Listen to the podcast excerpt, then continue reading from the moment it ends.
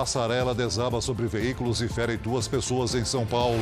Na saída do feriadão, o trânsito na Marginal Tietê é caótico.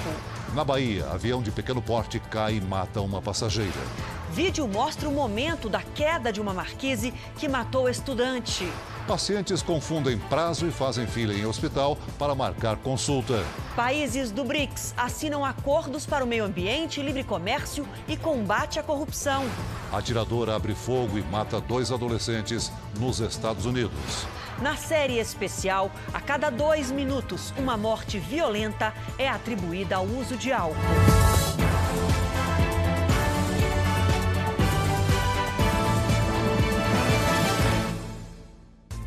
Oferecimento Prime. Invista com quem conhece você.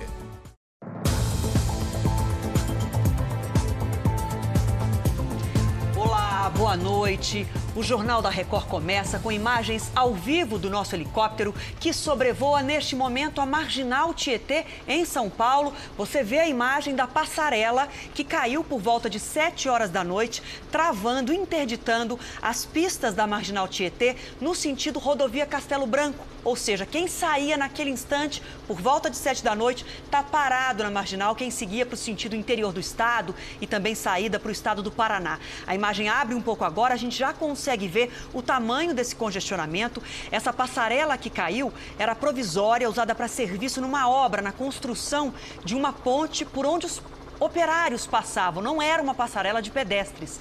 E o congestionamento, segundo as últimas informações da CET, já chega a 6 quilômetros apenas na marginal, nestas pistas que você vê, vem aí travadas. Um ônibus foi atingido, lá na outra pista, mais um ônibus, três carros, duas pessoas que passavam justamente nesse local na hora. Ficaram feridas, mas felizmente sem gravidade. A gente vê que tem bombeiros ainda na pista e todos os carros travados. Em toda a cidade, o congestionamento já chega a 157 quilômetros nessa saída do feriadão, que num dia de chuva, Celso, já seria bastante complicada essa saída do feriadão e agora ainda mais difícil. A gente vê as imagens dos operários lutando lá, trabalhando para tentar desobstruir as pistas. Mas como eu disse, o acidente foi por volta de 7 horas da noite e até agora, quem estava na Marginal Tietê, próximo à ponte do Piqueri, naquele momento, continua travado, parado. No momento da queda da passarela, os ventos em São Paulo chegaram a 87 km por hora. É claro que ainda precisa ser feita uma investigação se a estrutura tinha alguma corrosão, algum problema. E a gente vê a imagem aberta agora ao vivo do helicóptero nesse momento, 9h39 da noite em São Paulo, numa saída para o feriadão caótica. Daqui a pouco a gente vai trazer novas informações ao vivo dessa situação na Marginal Tietê. A gente já vê agora, olha, as imagens de baixo as imagens bem perto dos carros, os três carros que foram atingidos. Os bombeiros chegaram rapidamente. Felizmente, como eu disse, não há feridos com gravidade. Duas pessoas foram socorridas, mas com ferimentos leves. E essas imagens mostram então os carros que foram atingidos e todo mundo que estava atrás formou então aquela gigantesca fila em oito faixas, pelo menos, ali da Marginal Tietê, no sentido da rodovia Castelo Branco. Daqui a pouquinho a gente traz novas informações ao vivo da situação em São Paulo, agora à noite. Ainda em São Paulo, a perícia deve indicar o que provocou a queda da marquise de um prédio. Dois jovens que conversavam no local foram atingidos. Um deles não sobreviveu. Aos 18 anos, o fim de uma vida cheia de sonhos. Era um cara muito brilhante, muito inteligente, de habilidades realmente invejáveis. Tiago Neri foi enterrado na mesma semana em que se formou no ensino médio. A despedida da família foi em Laranjal Paulista, interior de São Paulo. A juventude perdida. Tiago celebrava a formatura e o aniversário do amigo João Tessa Portugal. Os dois conversavam na área externa do edifício quando a marquise desabou. Eu pensei que o prédio estava desabando, né? Eu pensei que estava dizendo porque sobe aquela poeira, né? Tiago morreu no local. João está internado e passou por cirurgia no tornozelo. Todo mundo esperando ele para comemorar os 18 anos. E, enfim, aí chega a notícia e essa tragédia toda aí. O resgate de João contou com um ato de heroísmo desse homem, seu Sérgio, que trabalha com manutenção predial. O carro dele estava estacionado a poucos metros da fachada do edifício quando houve o desabamento. Segundos depois, seu Sérgio se aproximou dos escombros e ouviu os pedidos de socorro de João. E com a ajuda desse macaco hidráulico, ele conseguiu levantar parte da marquise e aliviar a pressão sobre o tórax da vítima. Ele falava: não, não me deixa morrer, eu não estou conseguindo respirar, não estou conseguindo respirar, eu não quero morrer. Eu falava para ele: calma, que o bombeiro já vai chegar, vamos ver se a gente consegue fazer alguma coisa. Esta é a foto da fachada do prédio. A marquise tinha 15 metros de extensão por 2 de largura. Por estarem mais expostas, essas construções podem sofrer corrosões. Outra suspeita é de sobrecarga. Em reformas ou impermeabilizações, as camadas antigas não teriam sido retiradas, o que teria provocado um sobrepeso. Provavelmente ela estava é, comprometida por algum, algum tipo de infiltração tinha já algumas é, manutenções feitas precariamente nela, então a gente não tem como avaliar. Essa avaliação vai ser feita pelo engenheiro e o agente vistor. Na avaliação da Defesa Civil, a estrutura do prédio não foi comprometida. Seu Sérgio, o herói da noite, lamenta pela morte de Tiago, mas sente alívio por ter ajudado a salvar a vida de João. Eu acho que eu fiz o que o coração mandou. Eu acho que é, quem tem filhos é, faria a mesma coisa. A prefeitura informou que os proprietários são responsáveis pela manutenção do imóvel e que as vistorias são realizadas quando há denúncias ou a Defesa Civil é acionada. Não há registro de obras recentes no local. Uma fila quilométrica se formou em frente a um hospital no centro de Belo Horizonte. Eram pacientes da capital e também do interior de Minas Gerais que achavam que hoje seria o único dia para marcar consultas e exames para o ano que vem.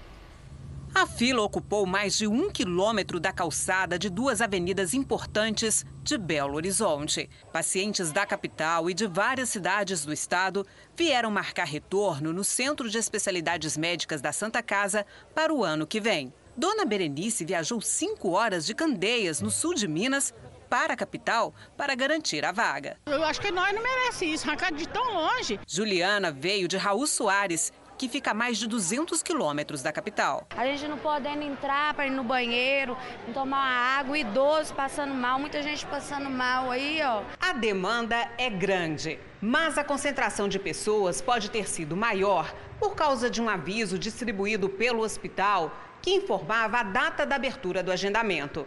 Os pacientes entenderam que esse seria o único dia de marcação.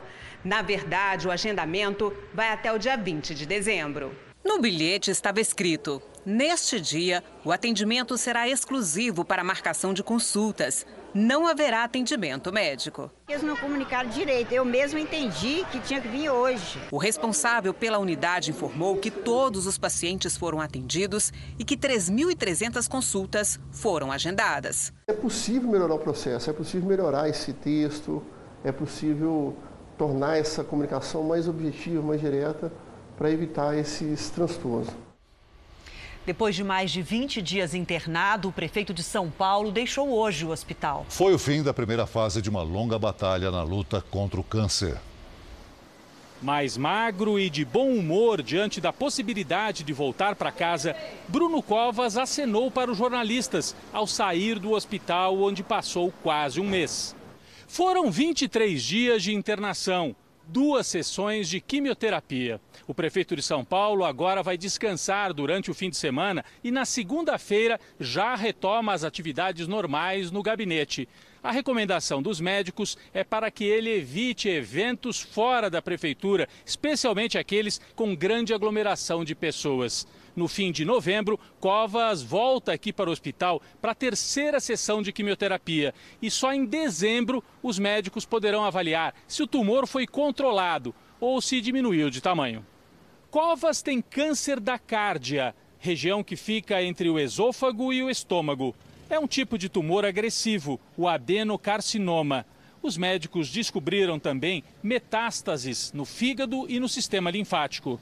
Em casa, Covas vai seguir a tomar medicação anticoagulante para evitar a formação de trombose nos vasos sanguíneos. Apesar de enfrentar uma doença grave, os médicos relatam que Covas tem seguido o tratamento com muita energia e boa vontade. Mas eles evitam fazer qualquer previsão sobre a evolução do quadro de saúde do prefeito. Então, cada história ao seu tempo. Ele vai completar o ciclo de três sessões de quimioterapia, ele vai ser avaliado e aí a nova discussão. Um estelionatário que aplicava o velho golpe do bilhete premiado foi preso em Goiás. O criminoso também é um velho conhecido da polícia. Já tem mais de 40 passagens, a maioria delas oferecendo dinheiro fácil para enganar as vítimas. O crime envolve três estelionatários. A vítima é quase sempre um idoso. Nesse golpe, a senhora de cabelos brancos, de 74 anos, é convencida a comprar um bilhete premiado de loteria de 800 mil reais por um valor bem menor. A idosa informou, né, inocentemente, acabou informando que tinha 29 mil na conta. Então ele falou: então vamos sacar o dinheiro da senhora, depois a gente passa na minha casa, pega o restante e depois a gente saca o prêmio. A idosa vai com os golpistas a várias agências bancárias em Goiânia. Depois de sacar todo o dinheiro, é abandonada. O conto do bilhete é dos golpes mais antigos da história policial. Mesmo assim, se repete com frequência em todo o país. Os três golpistas do caso de Goiânia já foram presos várias vezes em pelo menos quatro estados. O mais velho deles tem inacreditáveis 45 passagens na polícia, a maioria pelo mesmo crime. Márcio Carlos dos Santos está preso de novo. O filho dele, Julian Santos, e a prima Sandra Regina de Almeida estão foragidos. A delegada dá uma dica simples para não cair no golpe do bilhete. Todas as vítimas do estelionato, a maioria delas, ela acaba caindo nesse golpe por acreditar nesse milagre financeiro. Uma pessoa morreu e nove ficaram feridas depois que um jatinho caiu na pista de um resort de luxo no sul da Bahia. O acidente foi por volta das duas horas da tarde em Barra Grande, no distrito de Maraú. A aeronave tinha decolado de Jundiaí, interior de São Paulo. Marcela Brandão Elias ficou presa nas ferragens e não resistiu. Imagens feitas com o celular mostram o avião em chamas. É, vamos sair daqui de perto que Tá perigoso. Outras nove pessoas que estavam no jatinho ficaram feridas. Entre os feridos está o ex-piloto da Stock Car, Tuca Rocha. As vítimas foram atendidas inicialmente em um posto de saúde de Barra Grande e depois transferidas para hospitais de Salvador. De acordo com o registro da Agência Nacional de Aviação Civil, a ANAC, o bimotor é um Cessna modelo C550 de prefixo PT LTJ, fabricado em 1981. A aeronave pertence ao empresário José João Abdala Filho, um dos homens mais ricos do país. O empresário está no exterior. Em entrevista exclusiva ao portal R7, Abdala confirmou ser o dono do avião, mas não falou sobre os passageiros. Segundo a Força Aérea Brasileira, uma equipe do Serviço Regional de Investigação e Prevenção de Acidentes fará a perícia que vai confirmar as causas da queda da aeronave. E vamos voltar agora ao vivo a Salvador com o repórter Fagner Coelho. Ele está em frente ao hospital para onde foram levadas as vítimas e tem as informações. Boa noite, Fagner. Boa noite, Celso. Boa noite a todos. A Secretaria de Saúde da Bahia confirmou agora há pouco que entre os sobreviventes estão seis homens, duas mulheres e uma criança, um garoto de apenas seis anos, filho da passageira que morreu. Aqui para o Hospital Geral do Estado, no centro de Salvador, foi trazida a maioria dos sobreviventes, porque é uma unidade especializada no atendimento de setor de queimados. Inclusive, esse garoto de seis anos também está aqui no HGE. Para outras duas unidades também foram encaminhadas as outras vítimas que chegaram a Salvador em helicópteros do Corpo de Bombeiros e da Polícia Militar. Duas, segundo o SAMU, permaneceram conscientes e o restante precisou ser sedado, porque são casos que inspiram mais cuidados. Ainda sobre os sobreviventes, está também o irmão do deputado federal Guilherme Mussi, Eduardo Mussi, e a cunhada do parlamentar. De Salvador, Wagner Coelho. Obrigado, Wagner. Obrigado. O Ministério Público do Rio de Janeiro pediu a prisão de um promotor suspeito de auxiliar o grupo criminoso comandado pelo então governador Sérgio Cabral. Ele receberia uma mesada para avisar sobre investigações que poderiam atrapalhar o esquema que envolvia políticos e empresários. Um esquema de corrupção blindado com a ajuda de um promotor de justiça. Quem afirma é o Ministério Público do Rio de Janeiro, que denunciou hoje cinco pessoas. Na lista, empresários e o promotor Flávio Bonaza de Assis. O nome dele foi citado na delação premiada do ex-presidente da FETranspor, a Federação das Empresas de Transporte do Rio, Leles Teixeira. Durante dois anos, o promotor teria trabalhado para o grupo criminoso. A missão dele, segundo as investigações, era ajudar empresários ligados à FETranspor, vazando informações e possíveis investigações. Bonaza era o titular da Promotoria de Defesa da Cidadania. Em 2014, ele teria fechado um acordo com a FETranspor, responsável por mais de 200 empresas de ônibus. Era o início do que o Ministério Público chamou de proteção dos interesses da horda. Ainda de acordo com a denúncia, pelo menos 115 procedimentos ligados a empresas de transporte teriam sido arquivados ou indeferidos pelo promotor entre 2014 e 2016. O promotor é suspeito de ter recebido mais de um milhão de reais em propina.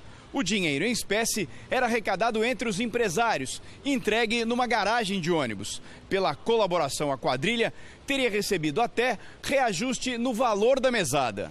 Hoje, o Procurador-Geral do Estado, Eduardo Gussen, reconheceu o pedido de aposentadoria do promotor Flávio Bonaza de Assis. O benefício ainda pode ser cassado. A defesa do promotor Flávio Bonasa de Assis lamenta as acusações que chama de vazias e criminosas e esclarece ainda que a aposentadoria já havia sido pedida antes de ter conhecimento da investigação. O ex-presidente da Bolívia, Evo Morales, está proibido de disputar as próximas eleições do país. A nova presidente, Janine Anhes, já montou uma nova equipe de auxiliares. Enquanto o país tenta retomar a normalidade, a presidente interina começa a fazer mudanças no governo. Após anunciar o novo líder das Forças Armadas, Anhes nomeou 11 ministros, entre eles o da Defesa e o das Relações Exteriores. A presidente interina ainda não confirmou uma data para nova eleição, mas de acordo com a Constituição boliviana, Anhes deve fazer isso num prazo de 90 dias, a partir do dia em que tomou a posse. Anhes disse hoje que Evo Morales está proibido de participar das próximas eleições, porque não pode concorrer a um quarto mandato consecutivo. Carlos Mesa, que concorreu com Morales na eleição sob suspeita de fraude, confirmou que tentará a presidência novamente. O governo da Rússia, importante aliado da Bolívia sob comando de Evo Morales, afirmou hoje que vai trabalhar com Anhes, mas alertou que ela chegou ao poder sem apoio do parlamento. Veja a seguir novas informações sobre o desabamento da passarela e a interdição da marginal do Tietê, em São Paulo. E ainda nesta edição, na nossa série especial, a cada dois minutos, uma morte violenta está relacionada ao abuso do álcool.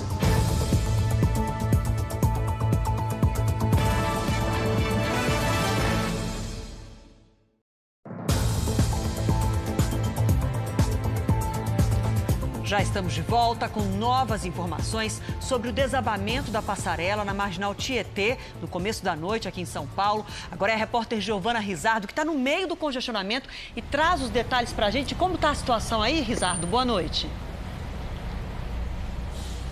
Boa noite, Adriana. Boa noite a todos. Situação muito complicada para todos os motoristas que estão aqui perto da Ponte do Piqueri. A gente está numa rua que é um dos acessos para a Marginal Tietê e a situação é muito complicada. Nós vimos muitos motoristas tentando voltar, desistindo do caminho. Alguns, inclusive, conversando com a gente, falaram que em alguns trechos que fariam em 15 minutos já estava demorando cerca de duas horas. Tem ônibus, muitos ônibus passando por aqui, intermunicipais, né, entrando aqui no município de, de São Paulo. Paulo. Inclusive, Adriana, o que, o que a gente vê aqui é que as pessoas estão impacientes com essa situação por causa do trânsito que está bloqueado. Agora, uma outra informação que a gente tem aqui, eu conversei há pouco com um dos passageiros que estava em um dos ônibus que foi atingido pela passarela. A gente vai saber então o que, que ele disse, como é que aconteceu isso. De início, parecia uma pancada na traseira tal, mas de repente eu vi um ferro é, que atravessou o teto do ônibus, do meu lado, e aí veio uma enxurrada de água do teto, acho que da grua, não sei o que, que caiu, e aí que caiu a ficha e tal, foi uma correria, pessoas bateram o rosto, pessoas caíram, foi um pânico dentro do ônibus. Um susto danado e ainda trânsito parado, como vocês viram. Daqui a pouco a gente volta com outras informações sobre a Marginal Tietê.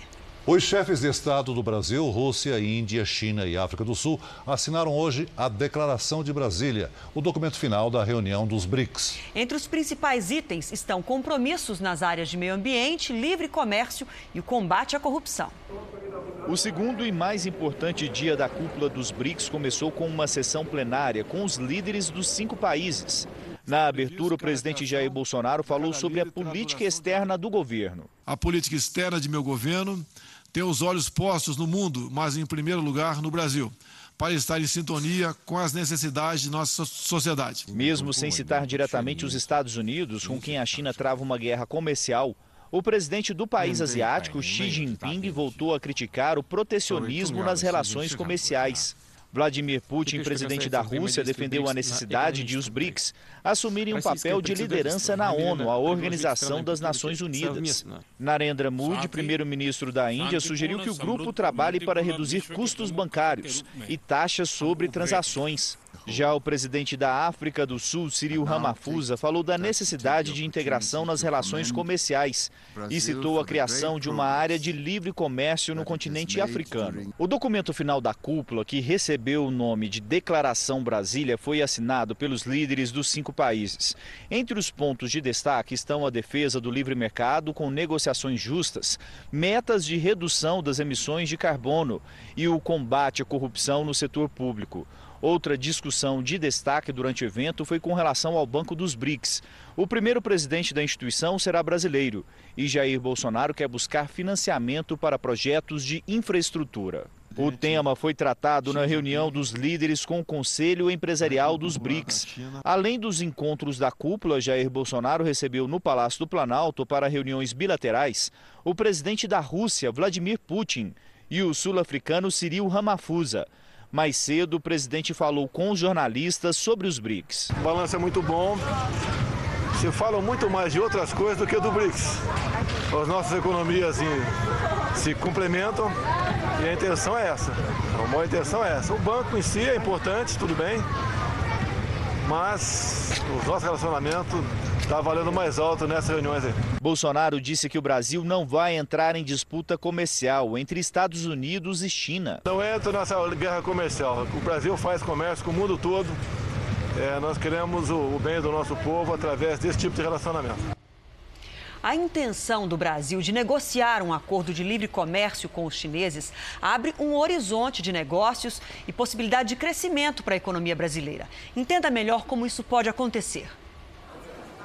A China é o maior parceiro comercial do Brasil. E quem fatura mais com isso é a nossa economia, que neste ano tem um superávit nessa relação, um saldo de mais de 21 bilhões de dólares, equivalente a 88 bilhões de reais. Vendemos mais do que compramos. E a China é o principal destino das exportações. Recebe mais que o dobro do que é negociado com os Estados Unidos. Nos negócios entre Brasil e China, existe uma grande diferença entre o que vendemos para o país asiático e o que compramos. De tudo que o Brasil exporta para lá, quase 90% são produtos básicos, como soja, minério de ferro e petróleo. Já nas vendas dos chineses para cá, 98% são manufaturados, que passam por mais etapas no processo de produção. E num acordo de livre comércio com redução de tarifas, qual pode ser o resultado para as indústrias brasileiras. Para este professor de Relações Internacionais, as empresas brasileiras hoje não têm condições de competir com as chinesas e perderiam o mercado. Por isso, o acordo de livre comércio tem que ser gradual. O que é necessário?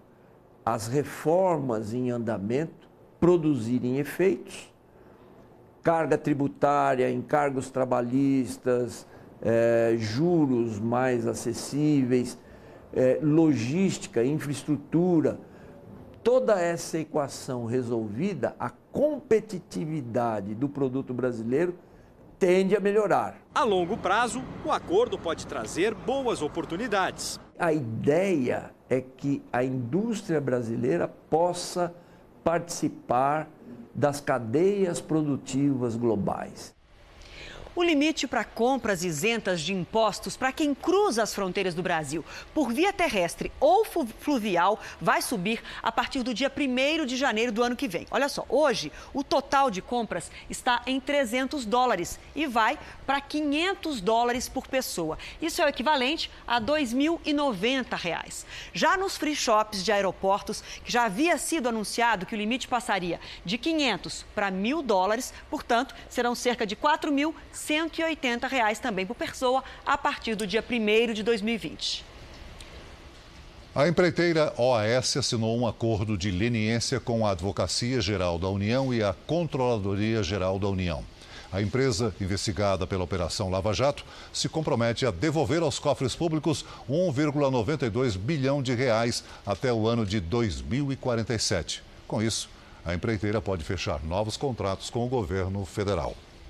Veja a seguir as vítimas de mais um tiroteio em escola dos Estados Unidos. E na nossa série especial, a história de seu Benedito, que começou a beber para esquecer um trauma de infância e venceu o vício para continuar com a família.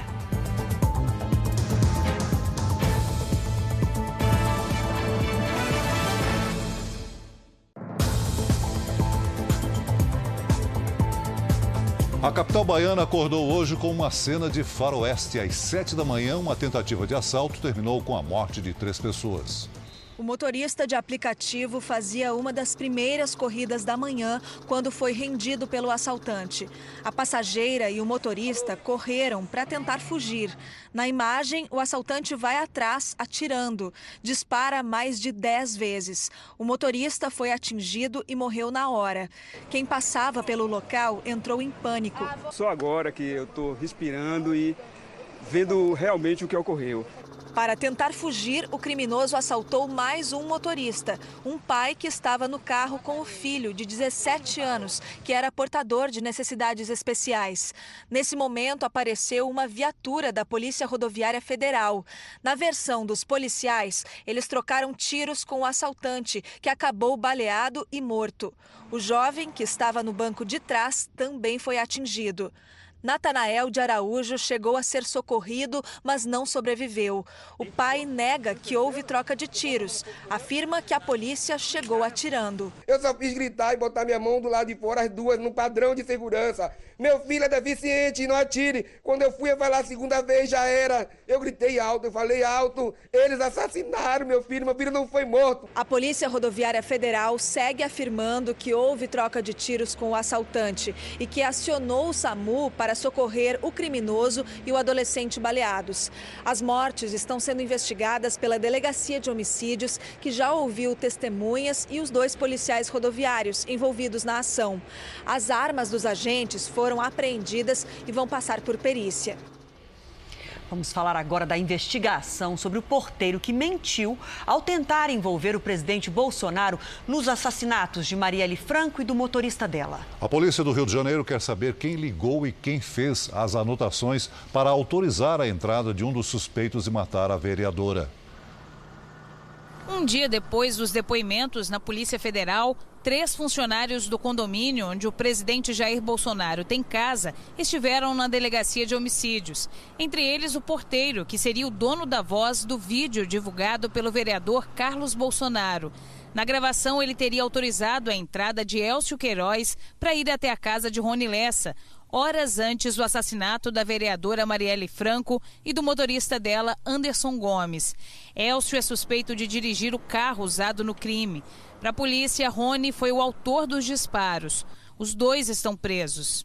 Os funcionários cederam material de voz e escrita que serão submetidos à perícia. O objetivo é esclarecer contradições sobre o registro de entrada de Elcio Queiroz no condomínio. O áudio divulgado por Carlos Bolsonaro desmente a versão do porteiro-chefe, na qual a autorização teria sido dada pelo então deputado Jair Bolsonaro. Mesmo depois de terminadas as férias, o porteiro-chefe ganhou mais alguns dias de licença e não voltou ao trabalho. Hoje ele também esteve na delegacia. A promotora à frente do caso quer saber o que levou o funcionário a mentir quando disse à polícia que a autorização para a entrada do suspeito teria partido de seu Jair. Vamos atualizar novamente a situação do trânsito na Marginal Tietê, em São Paulo. Como a gente informou na abertura do Jornal da Record, uma passarela caiu sobre as oito faixas da pista no sentido da rodovia Castelo Branco, mais perto da saída da rodovia Anhanguera. Esse acidente foi por volta das sete da noite. A Giovana Rizardo está lá acompanhando para a gente, porque as pistas seguem travadas, não é isso, Giovana? As suas informações, por favor. Olha, Adriana, está muito difícil aqui para o motorista. Até a polícia militar está tentando orientar todo mundo para conseguir usar aí o melhor caminho e ter paciência. Mas a, a, a, nova informação que a gente tem aqui é que a marginal Tietê, uma das pistas expressas, ela está parcialmente liberada. Apenas uma faixa já ajuda um pouco o motorista, mas não alivia tanto, né, Adriana? Aos poucos, então, esse trânsito vai escoando. A gente vê aqui que a companhia de trânsito também é, segue orientando os motoristas, mas a situação está complicada e o motorista tem que ter muita atenção porque, além de tudo, está chovendo. Realmente é uma véspera de feriado muito difícil para o paulistano. De São Paulo, Giovana Rizardo. Muito obrigada, Giovana, pelas suas informações. Então, o trânsito começando a caminhar, mas muito lentamente ainda. E já vamos ao vivo até o Rio de Janeiro. 800 mil veículos devem passar pela ponte Rio-Niterói nesse feriadão. É o repórter Pedro Paulo Filho que fala com a gente agora. Boa noite, Pedro. Oi, Adriana, boa noite para você, boa noite a todos. Olha, o trânsito é bem intenso em direção às cidades da região dos lagos, principalmente Búzios, Cabo Frio e Arraial do Cabo. Nesse momento, o tempo médio de travessia nos 13 quilômetros da ponte é de aproximadamente 18 minutos.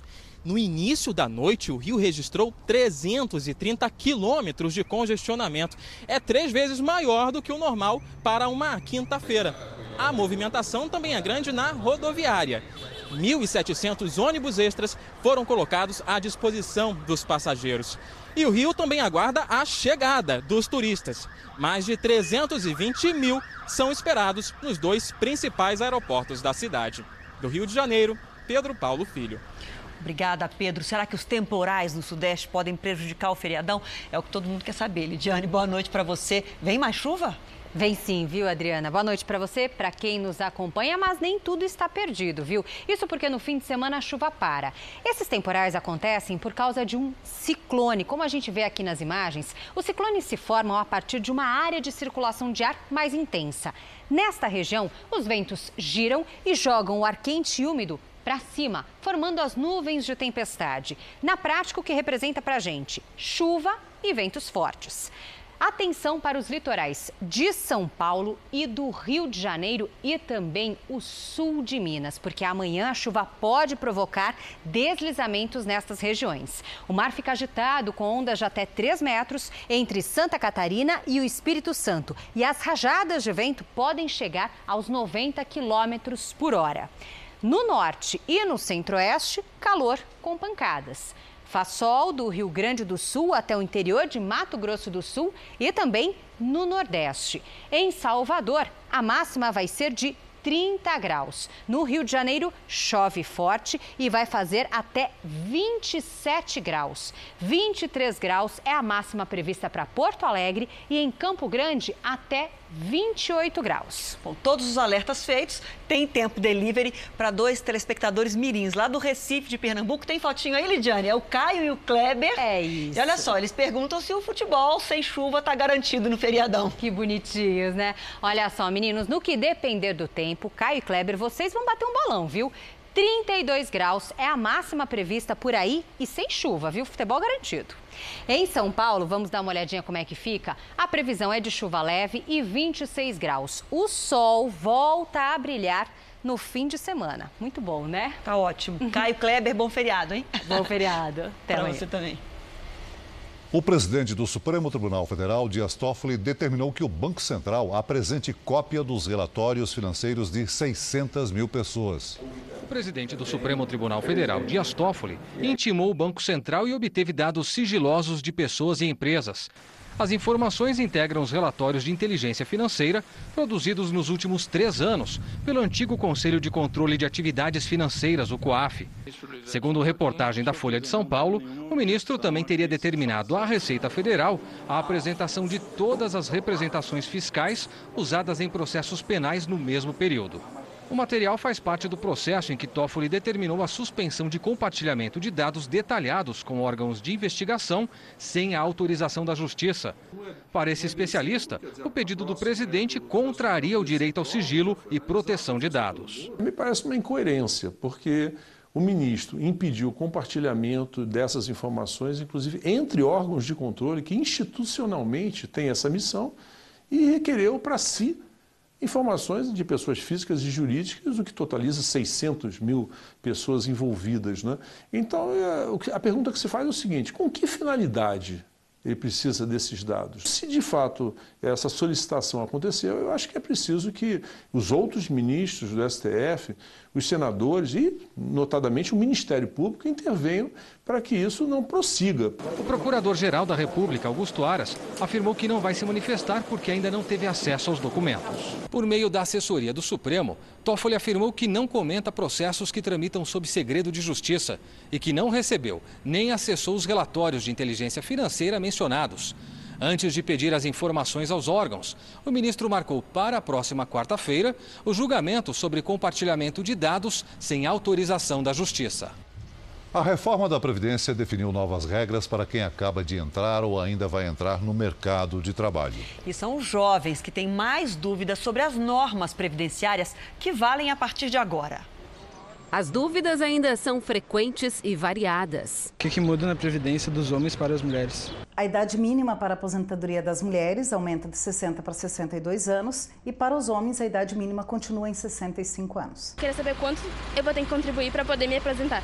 Para as mulheres, o tempo mínimo de contribuição continua de 15 anos e para os homens aumenta para 20 anos para quem ingressa depois da emenda constitucional.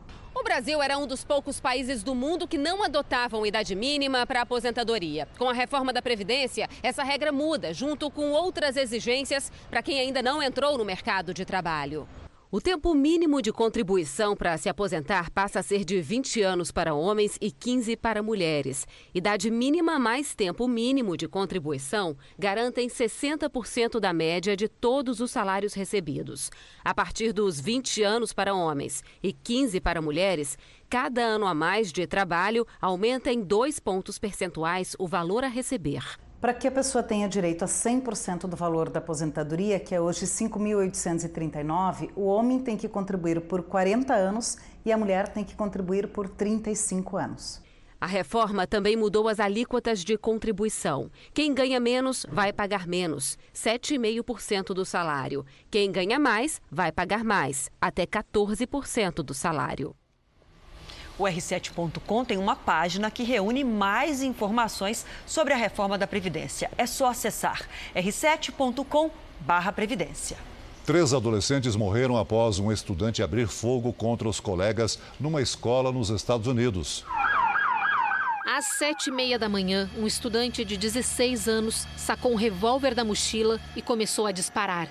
Em poucos minutos, a escola estava cercada pela polícia e por pais em busca de informação. Desesperada, esta mãe conseguiu falar com o filho ao telefone. Muitas crianças se abrigaram em casas vizinhas. Elas chegaram gritando, chorando e pedindo socorro, lembra este morador. Cinco estudantes foram socorridos. Dois estão internados em estado gravíssimo.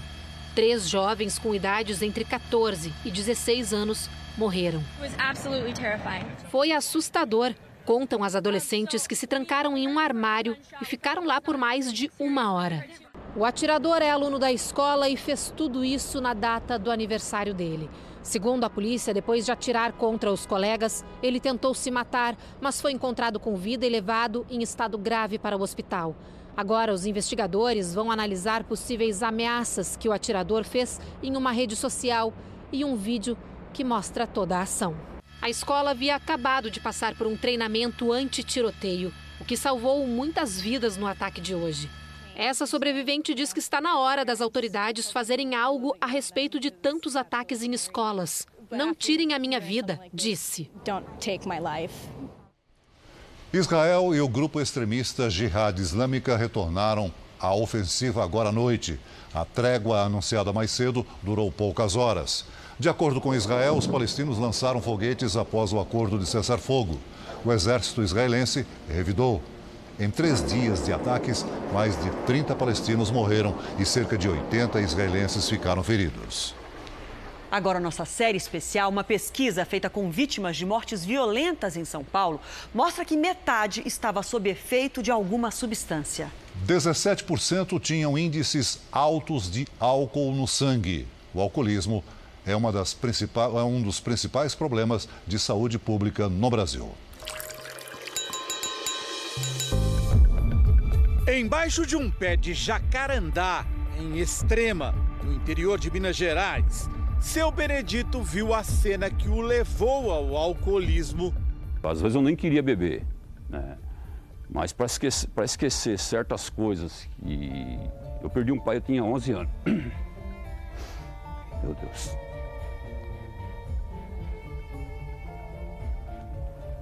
Eu perdi um pai, tinha 11 anos. Isso aí não saía da minha cabeça nunca. E aí, aí eu bebia para esquecer a morte do meu pai. Não esqueci. Não esqueço até hoje, meu pai morreu assassinado. No meu braço. Eu tinha 11 anos.